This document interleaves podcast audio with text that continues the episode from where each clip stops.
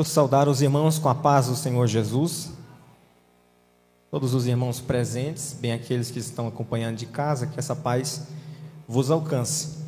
Quero ler um texto sagrado no Evangelho de Jesus, segundo escreveu Mateus, capítulo 16.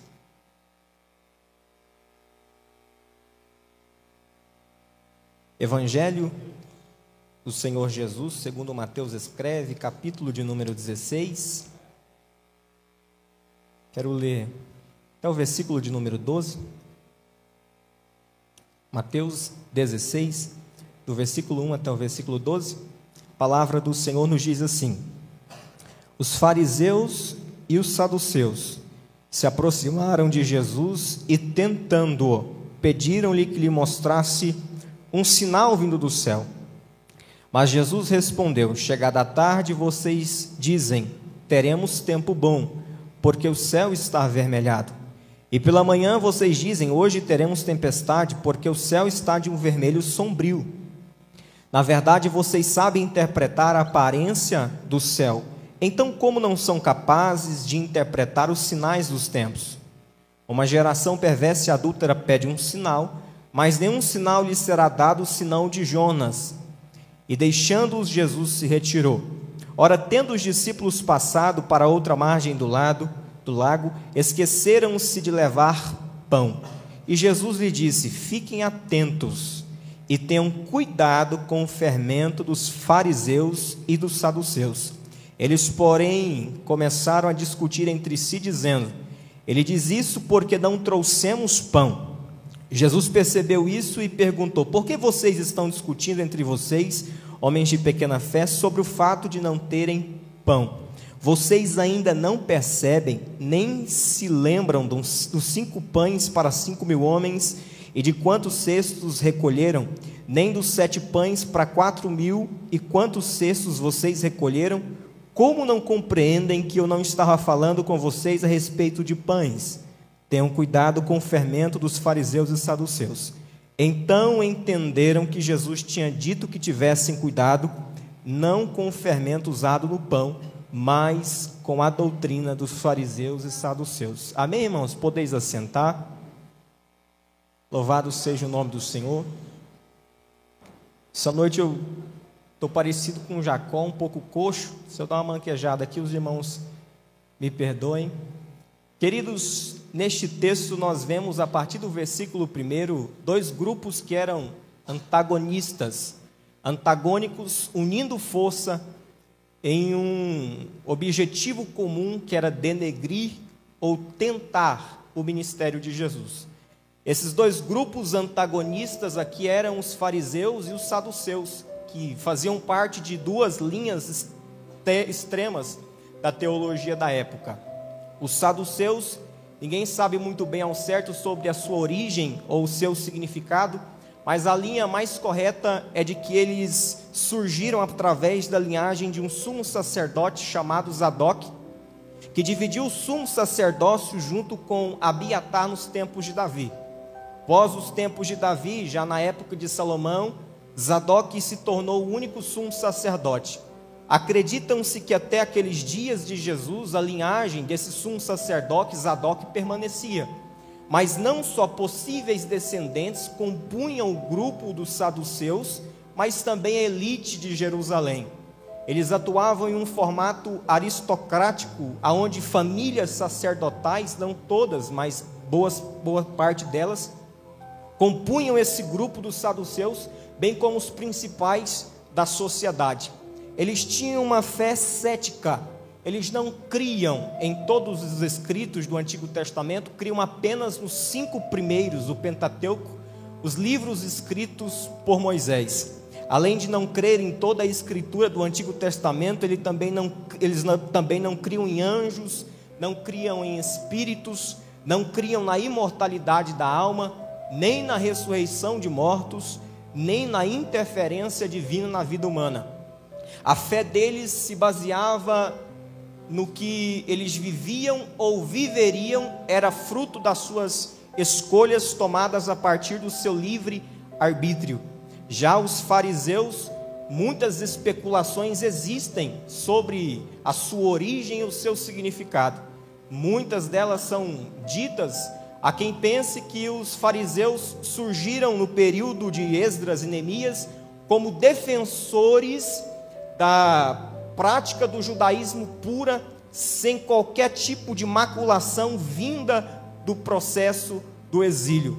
Também há quem acredita que eles faziam parte da turma dos escribas que deram continuidade ali ao ministério de Esdras em ensinar a lei. Eles observaram a, observavam a lei com uma total displicência.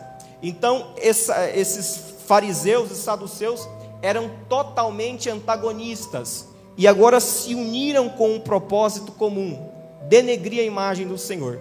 Ambos tinham isso em concordância, porque Jesus tanto representava perigo para o ofício ou para o partido religioso do saduceu, tanto como o partido religioso aqui do fariseu. Eles ofendiam a forma que o fariseu lidava com a sua espiritualidade, o seu, a sua forma religiosa de viver, e também ofendiam a posição e a crença aqui dos saduceus. Eles não se bicavam em hora nenhuma.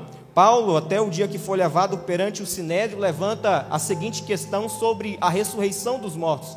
Ele diz: eu estou aqui por conta da ressurreição dos mortos. Isso fez com que o, o sinédrio, que era composto por saduceus e fariseus, se levantassem em uma discussão. Os saduceus disseram para Paulo: Peraí, não existe ressurreição dos mortos. Já os fariseus se levantavam em parte oposta e diziam: Não existe sim. Isso trouxe um grande é, conflito dentro do sinédrio, ao ponto que tiveram que tirar Paulo de lá porque temiam a sua vida. Mas aqui, unidos com um único propósito, eles foram falar com o Senhor. E o que levou eles a falar com o Senhor foi um pedido para que Jesus lhe mostrasse um sinal que fosse feito nos céus.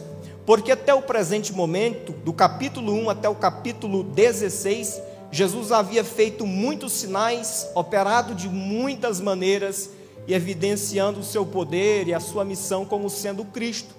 Porém, tudo que Jesus tinha feito, operando sinais, curando pessoas de enfermidades e tormentos, tudo quanto foi operado, Jesus repreendeu o demônio, Jesus curou paralítico, Jesus curou leprosos, Jesus estancou hemorragias, ressuscitou mortos, Jesus multiplicou pães, tudo quanto foi operado na visão deles foi no âmbito da terra, um âmbito terreno.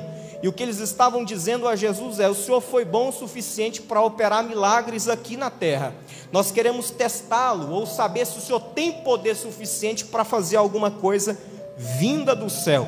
Eles não sabiam do que tinha acontecido lá, já no batismo de Jesus, né? Houve um sinal evidente do céu. O Espírito Santo desceu na forma corpórea de uma pomba e repousou sobre Jesus e ouviu-se uma voz do céu, que era Deus dizendo: Esse é meu filho amado, em quem eu me comprazo. Mas na concepção e na visão deles não havia acontecido nenhum sinal evidente do céu que confirmasse que Jesus era tudo quanto ele dizia ser. E Jesus vai responder os fariseus e os saduceus no versículo de número 2 dizendo: Chegada a tarde vocês dizem: teremos amanhã um dia bom, porque o céu está de um avermelhado leve e pela manhã vocês dizem: hoje teremos tempestade, porque o céu está de um vermelho sombrio. Vocês conseguem interpretar as fases, as estações do clima, mas vocês não conseguem é, interpretar os sinais dos tempos. O que Jesus talvez estava dizendo para eles é: vocês sabem interpretar os tempos climáticos, mas não sabem interpretar os tempos das épocas. Vocês usam os sinais que estão acontecendo no céu para discernir e interpretar o que vocês esperam do clima, mas vocês não conseguem perceber os milagres e os sinais que são operados no meio de vocês, que destaca a época que vocês estão vivendo época de cumprimento de escrituras, época onde Deus havia determinado para que se cumprisse o tão e aguardado dia, a chegada do Messias. Dentre alguns sinais que eles podiam destacar, mas estavam com a visão cauterizada, o primeiro era João Batista, que era um profeta precursor do Messias. João Batista era o cumprimento da profecia do profeta Isaías, que dizia que uma voz aparecia no deserto para endireitar o caminho ao Senhor. A segunda, o segundo sinal que eles deveriam se atentar, porém não se atentaram, eram os milagres que Jesus operava, que também eram profetizados. A palavra do Senhor nos diz em Isaías, capítulo 60, isso não me falha a memória, Isaías também, capítulo de número 35, visão ao cego, audição ao surdo, fala ao mudo, o evangelho sendo propagado aos pobres de corações, todos os sinais que Jesus fazia eram cumprimentos também é, da palavra de Deus. E também Jesus estava levando e propagando o evangelho aos gentios, mais um cumprimento que eles deveriam estar atônitos e perceber que aqui era o próprio Filho de Deus, que era o cumprimento da profecia tão aguardada que estava diante deles. Jesus não lhes dá nenhum sinal do céu, mas diz: o sinal que vocês receberão, geração perversa, será o sinal do profeta Jonas. Jesus fala isso no tocante ao tempo que Jonas passou dentro do peixe, Jesus passaria no seio da terra. O versículo de número 4 termina dizendo que Jesus deixa eles e segue o seu caminho.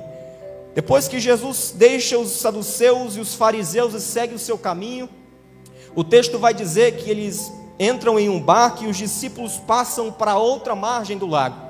Jesus estava aqui na região de Magadã, quando tem esse discurso com os fariseus e saduceus, e possivelmente agora está descendo para Betsaida. Em Betsaida, o texto do versículo 5 vai dizer que os discípulos esqueceram de levar pão. E depois que os discípulos perceberam a ausência de pão na viagem, Jesus transmite uma poderosa e preciosa lição para eles: acautelai-vos do fermento dos fariseus e dos saduceus.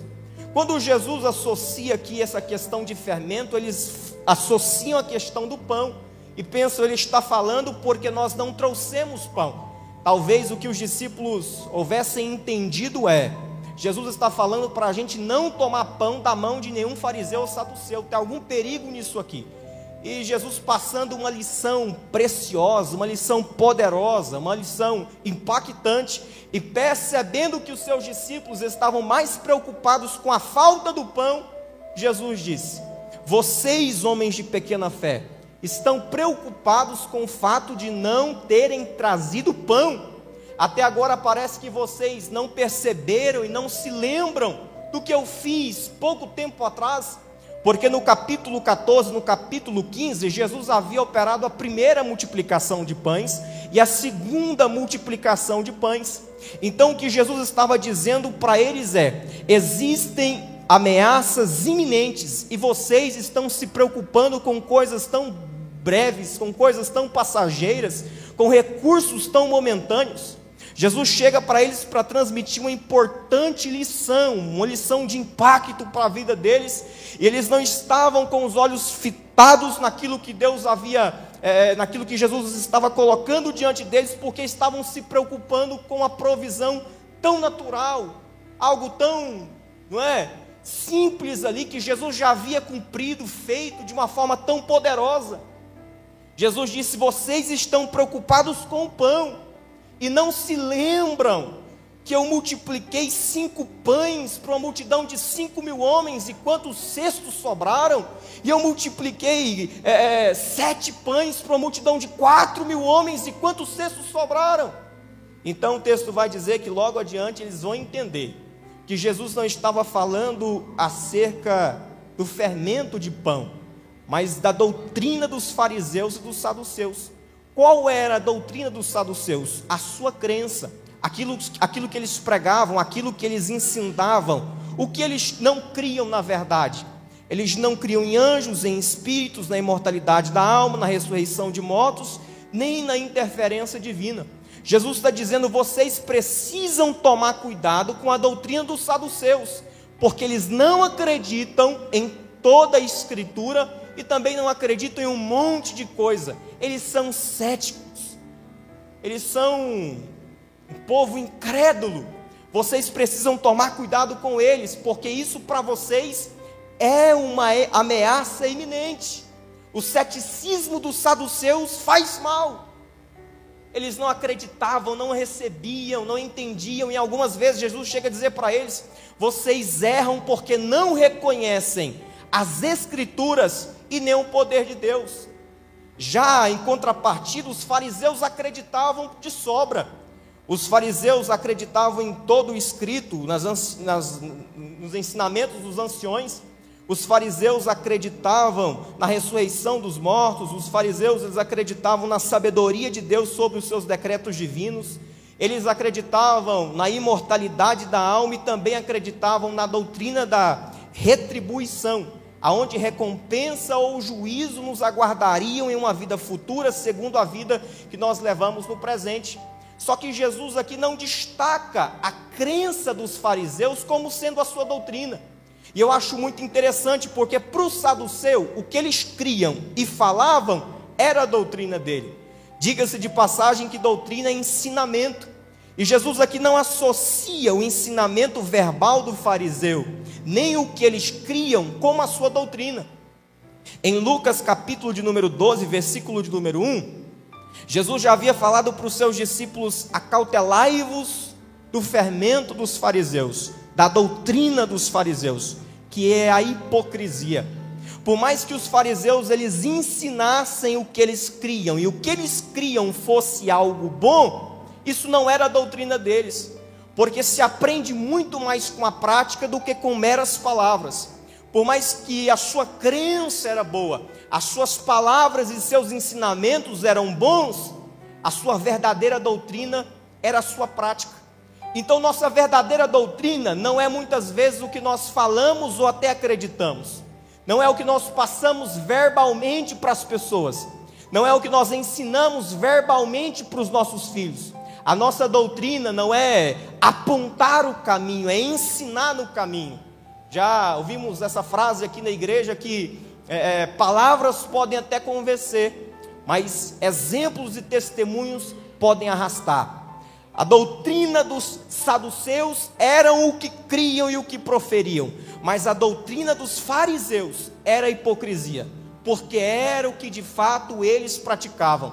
Eles ensinavam coisas boas, mas porém não viviam essas coisas boas. Tinham uma nomenclatura boa, que reluzia a um grupo de pessoas separadas e exclusivas, mas de fato o seu coração era como a maioria ou pior do que a maioria. Nós precisamos entender que dentro de nossa casa, a doutrina que nós ensinamos para os nossos filhos não é verbal, mas sim executada em práticas. Não adianta você pregar o amor para o seu filho e não conseguir amar ou demonstrar amor. Não adianta você pregar respeito para alguém, mas com suas ações e exemplos você não respeitar. Não nos adianta ter uma posição espiritual se no profundo e no íntimo do nosso coração Deus conhece que de fato nós estamos sendo carnais. Essa era a doutrina que os fariseus ensinavam com os seus exemplos. E isso era uma ameaça iminente para os discípulos de Jesus.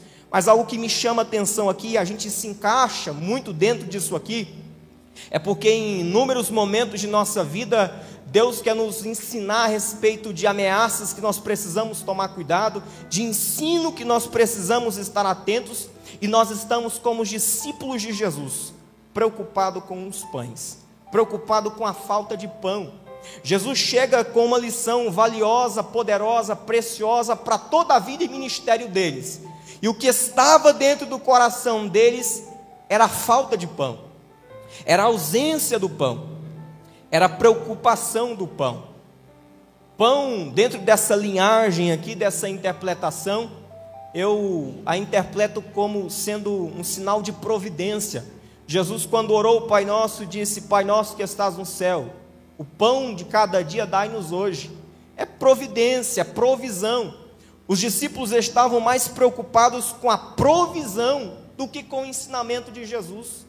Pão aqui também fala de um recurso natural. Os discípulos estavam mais preocupados com o recurso natural do que com ameaças iminentes que eles estavam prestes a lidar e a enfrentar por toda a sua vida e seu ministério.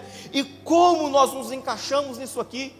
Porque muitas das vezes Deus quer nos ensinar, Deus quer nos doutrinar, com ensinamentos valiosos e preciosos. Deus quer abrir os nossos olhos contra ameaças eminentes que amedrontam nossa geração e a igreja do Senhor.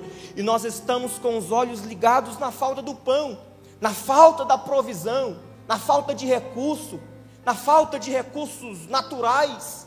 Deus tem uma lição poderosa e preciosa, Deus tem um ensinamento valioso, Deus quer abrir os nossos olhos e o que nós mais nos preocupamos é com a, a, o meu currículo, o que nós mais nos preocupamos é com nossa empresa, o que nós mais nos preocupamos é com nossa situação financeira, é com o amanhã ou depois da manhã, é com o ano que vem, é com o que eu serei na vida, é com o que eu vou conquistar na vida. E Jesus está dizendo: mais importa as ameaças iminentes do que a falta de pão que você está enfrentando é mais prejudicial, mais nocivo para a nossa vida como igreja, as ameaças que estão nos cercando, irmãos, do que uma provisão ou um recurso natural do qual Deus já prometeu que cuidaria e nos proporcionaria. O que nós precisamos fazer é unicamente priorizar o seu reino, a sua justiça, a sua vontade, e Ele acrescentará essas demais coisas.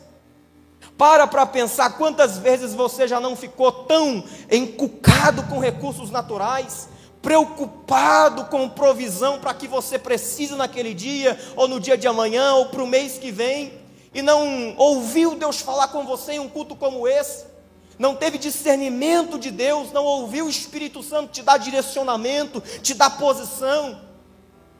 E enquanto nós estivermos com o nosso coração ligado em pão, nós nunca entenderemos claramente o que Deus está falando para nós. E o que Deus muitas vezes está dizendo para nós, não precisa você colocar a sua força ou colocar a sua expectativa e confiança na força do seu braço. Eu já estou cuidando dessa causa, já entrei com providência, já enviei recurso. É isso que Jesus está dizendo para os discípulos. Jesus diz: Até hoje vocês não percebem, não se lembram porque parece que Deus opera em nossas vidas e nós sofremos de uma amnésia espiritual. Quem já recebeu provisão de Deus na sua casa?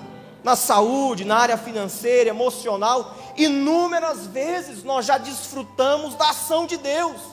Irmão, se eu for contar testemunho, me dá duas horas só para contar testemunho. Eu nem vou abrir a Bíblia, não seria o caso, mas é muita coisa que Deus já fez.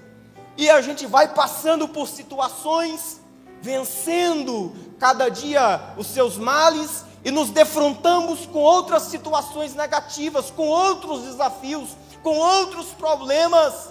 E a gente não consegue mais ouvir Deus falar, não consegue entender os ensinamentos de Deus, não consegue ver Deus abrir os nossos olhos para mostrar para nós que existem ameaças iminentes, porque estamos encacucados e preocupados com pães esquecendo que temos o Deus que provê tudo para todos.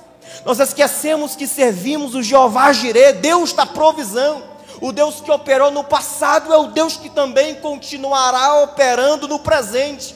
O autor que escreveu aos Hebreus no capítulo 13, versículo 8, ele diz que ele foi o mesmo ontem, o mesmo hoje, ele não vai mudar, ele será para sempre assim provedor misericordioso, intervém nos momentos de dificuldade e necessidade nos quais nós precisamos dele.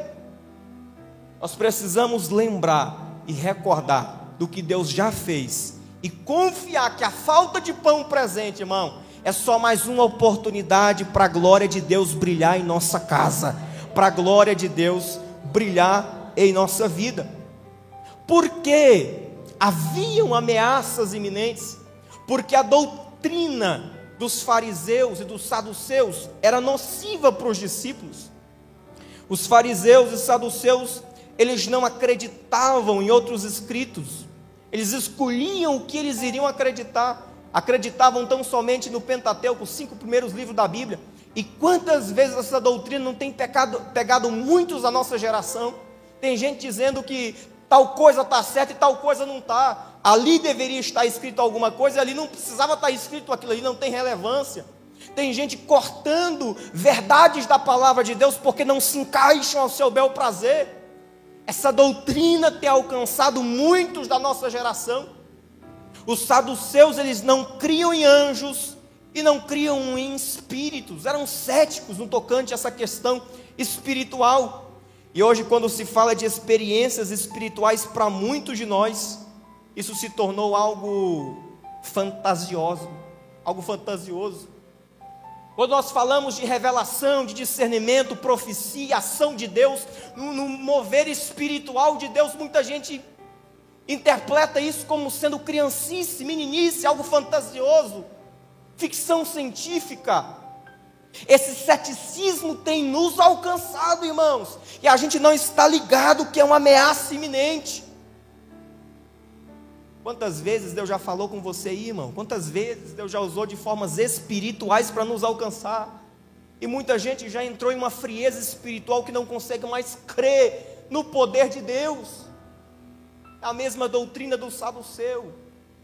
Deus já falou comigo de formas tão poderosas, e tudo quanto Deus fala tem a característica de se cumprir.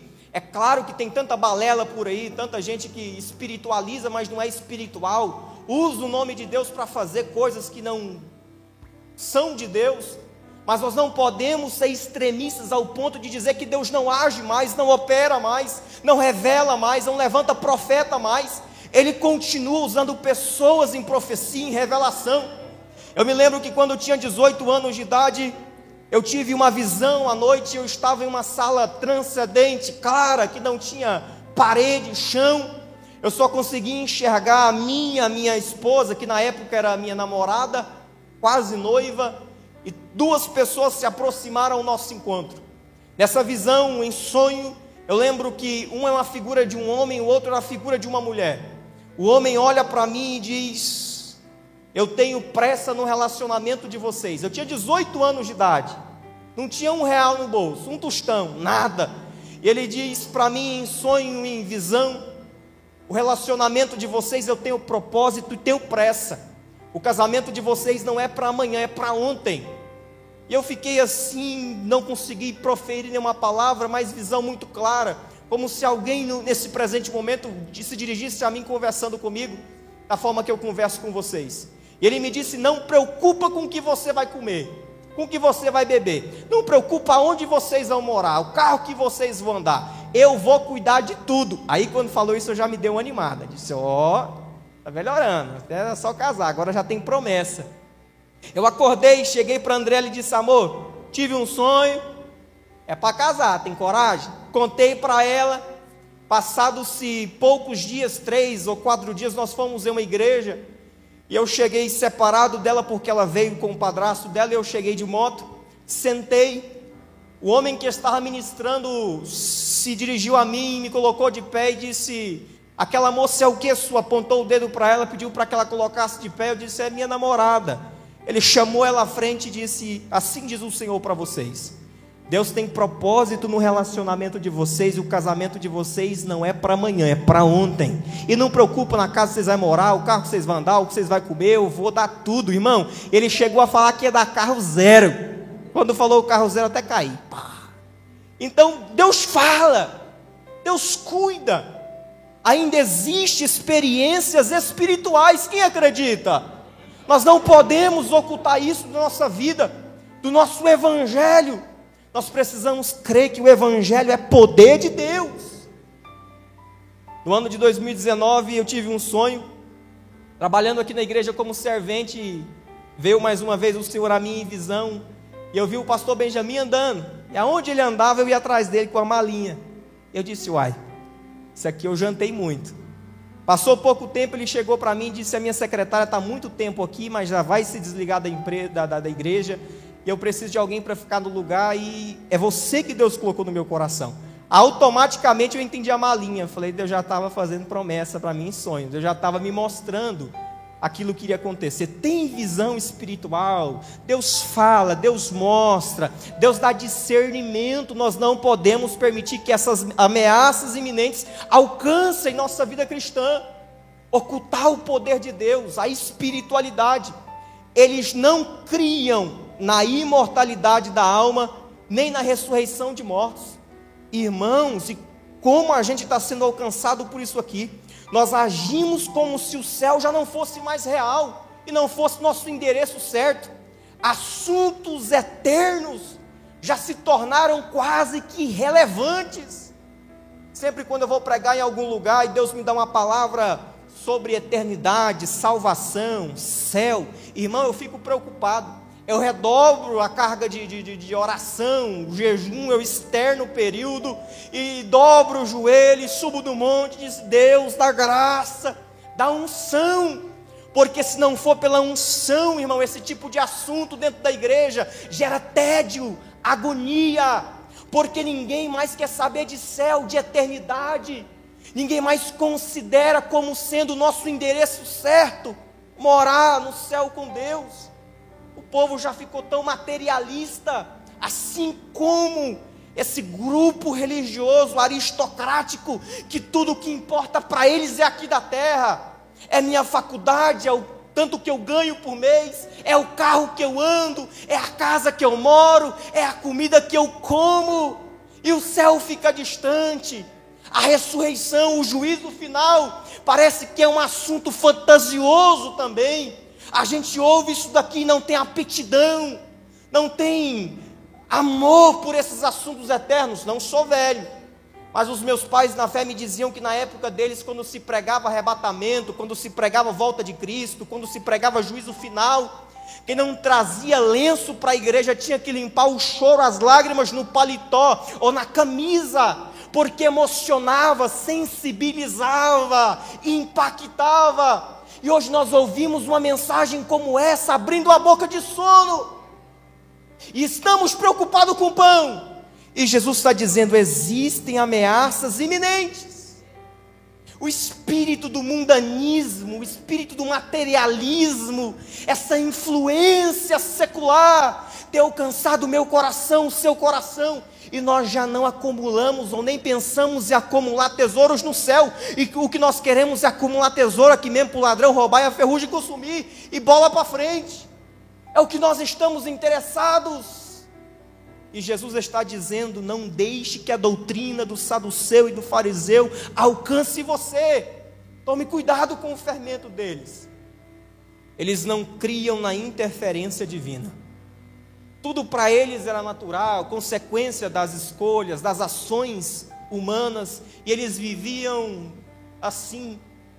E tem muita gente que não acredita mais na interferência divina. Tem muita gente já que não sente Deus se relacionar com você, já não tem um nível de espiritualidade com Deus. Não sabe o que é ouvir a voz do Espírito Santo não sabe o que orar e ouvir o testemunho do Espírito Santo no seu espírito, te, te acalmar e te lembrar das promessas, te revigorar. Já não acredita mais na interferência de Deus nas suas situações. Se alguém receber um diagnóstico e dizer, a sua doença é terrível, só Deus, irmão, você vai prantear, lamuriar, se abater, se entristecer, se deprimir, porque você não acredita que Deus pode intervir na sua situação de enfermidade e proporcionar cura para você. Nós fiamos nossa expectativa de uma forma total e integral no poder do homem, da ciência e da medicina. Se o médico dizer que tem cura, está tranquilo. Se tiver remédio, tratamento, está tranquilo. E se não tiver, desespero, pânico, medo, trauma, porque nós não estamos crendo mais na interferência divina no meio da nossa vida, irmão. E em nome de Jesus, que essa doutrina dos saduceus caia por terra e que a gente entenda que Deus se relaciona, que Deus fala, que Deus age, que Deus cura, que Deus provém, que Deus visita, que Deus opera. Ele operou e continuará operando. Nós não podemos limitar nossa fé, irmãos, a expectativa humanas. Nós não vemos mais o poder de Deus de uma forma clara e visível, porque nós não depositamos nossa confiança e nossa esperança nele. Falta-nos aprender com os líderes, com o pessoal do passado. Eles pegavam um doente, levavam para o hospital, sim, mas antes de colocar na ambulância, eles oravam dizendo: Senhor, nós estamos procurando recurso humano, mas nós já sabemos que o Senhor já entrou com provisão, cura, visita. Nós já embasamos totalmente nossa expectativa no homem, na medicina, nos hospitais. E já não paramos para pensar que talvez Deus nos colocou onde estamos situados, para que dentro dessa situação fosse manifesta a glória dEle, para que Ele fosse glorificado na situação em que Ele nos colocou. Nós precisamos voltar a crer no poder de Deus. Nós não podemos permitir que essa doutrina dos saduceus nos alcance. Essa falta de fé, essa, esse materialismo, essa falta de intimidade, de confiança em Deus. Por outro lado, tem a doutrina do fariseu, irmão. Se o fariseu fosse tudo o que ele acreditava ou falava, ele era o cara perfeito, o ideal para a gente seguir. Porém, o verdadeiro ensinamento e doutrina dele era o que ele praticava, a sua hipocrisia. Tem muita gente que não acredita, tem muita gente que já não confia, tem muita gente que já não tem vínculo, mas por outro lado, outro lado existem outros. Outros que acreditam, outros que são de certa forma espirituais ou espiritualistas, pregam, cantam, oram, ensinam, porém não praticam porém não adotam o que falam ou o que fazem em nome de Deus como sendo estilo de vida. E Jesus disse: naquele dia, muitos ficarão de fora, porque nem todos que dizem Senhor, Senhor entrarão comigo no meu reino, mas todo aquele que faz a vontade do meu Pai, esse entrará. Então virão pessoas dizendo: Senhor, em teu nome nós não profetizamos, em teu nome nós não é, fizemos milagres, em teu, nome, em teu nome nós não expulsamos demônios. E Jesus vai dizer: Apartai-vos de mim, eu não vos conheço porque praticais o mal. Jesus está dizendo: Você não é o profeta que profetizou em meu nome. Você não é a pessoa com autoridade que expulsou demônios. Você não é a pessoa que fez algum tipo de milagre em meu nome. Você é a pessoa má que pratica maldade. Porque nós não somos o que nós cremos, ou o que nós falamos, ou o que nós fazemos no nome dEle. Nós somos de fato aquilo que nós fazemos no nosso cotidiano, quando ninguém está nos vendo, quando não estamos fazendo ou falando pelo nome de Jesus.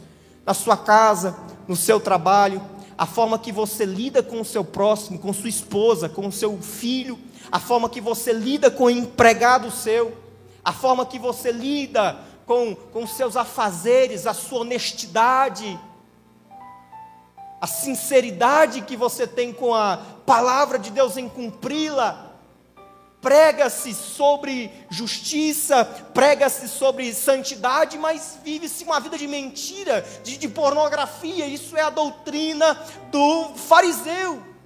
E Jesus está dizendo: tomem cuidado, isso é uma ameaça iminente.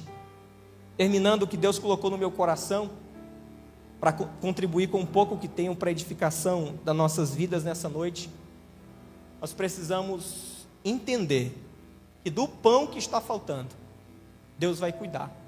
O que nós precisamos é ficar com os olhos bem abertos sobre as ameaças eminentes que cercam nossa vida. Jesus disse para eles: Vocês não compreendam e não se lembram dos cinco pães que alimentaram cinco mil homens, e dos sete pães que alimentaram quatro mil homens. E aqui eu vejo algo impactante na aritmética divina.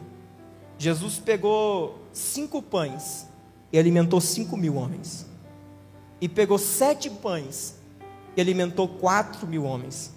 A nossa aritmética, a, a multiplicação aqui seria oposta.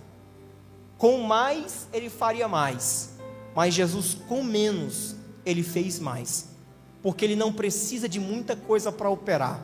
Ele não precisa que você esteja diante de uma grande oportunidade de emprego para abrir portas para a sua vida.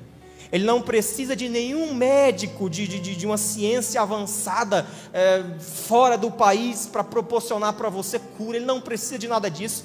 Ele não precisa de um psicólogo excelente para te curar da depressão, da ansiedade. Ele não precisa disso.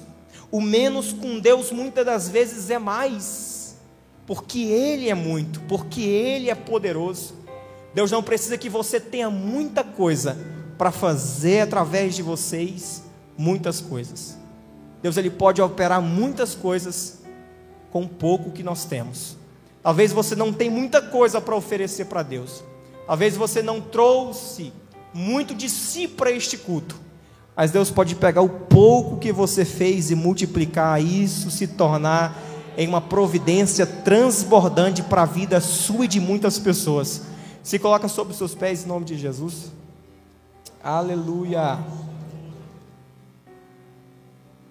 Glória a Deus.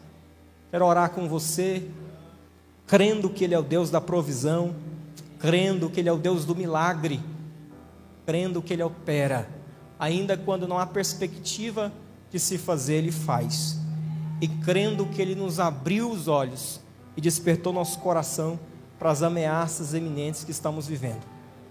Senhor nosso Deus, Senhor nosso Pai, minha alma te bendiz, te adora, Senhor, pela Sua palavra, minha alma se alegra, Senhor Deus, pela Sua direção, pela Sua bondade, e eu oro, Senhor Deus, nessa noite para que nosso coração esteja aberto, para que nossos olhos estejam abertos Senhor, para que nós possamos estar atônitos e acordados contra essas ameaças que nos cercam. Deus, esse ceticismo religioso, essa falta de fé, a incredulidade, a falta de relacionamento com o Senhor, a hipocrisia, nos direciona, Senhor, nos posiciona, nos dá discernimento, Pai, e nos fortalece com a fé e com a certeza que aquilo que necessitamos, o pão que nos falta, o Senhor proverá em nome de Jesus.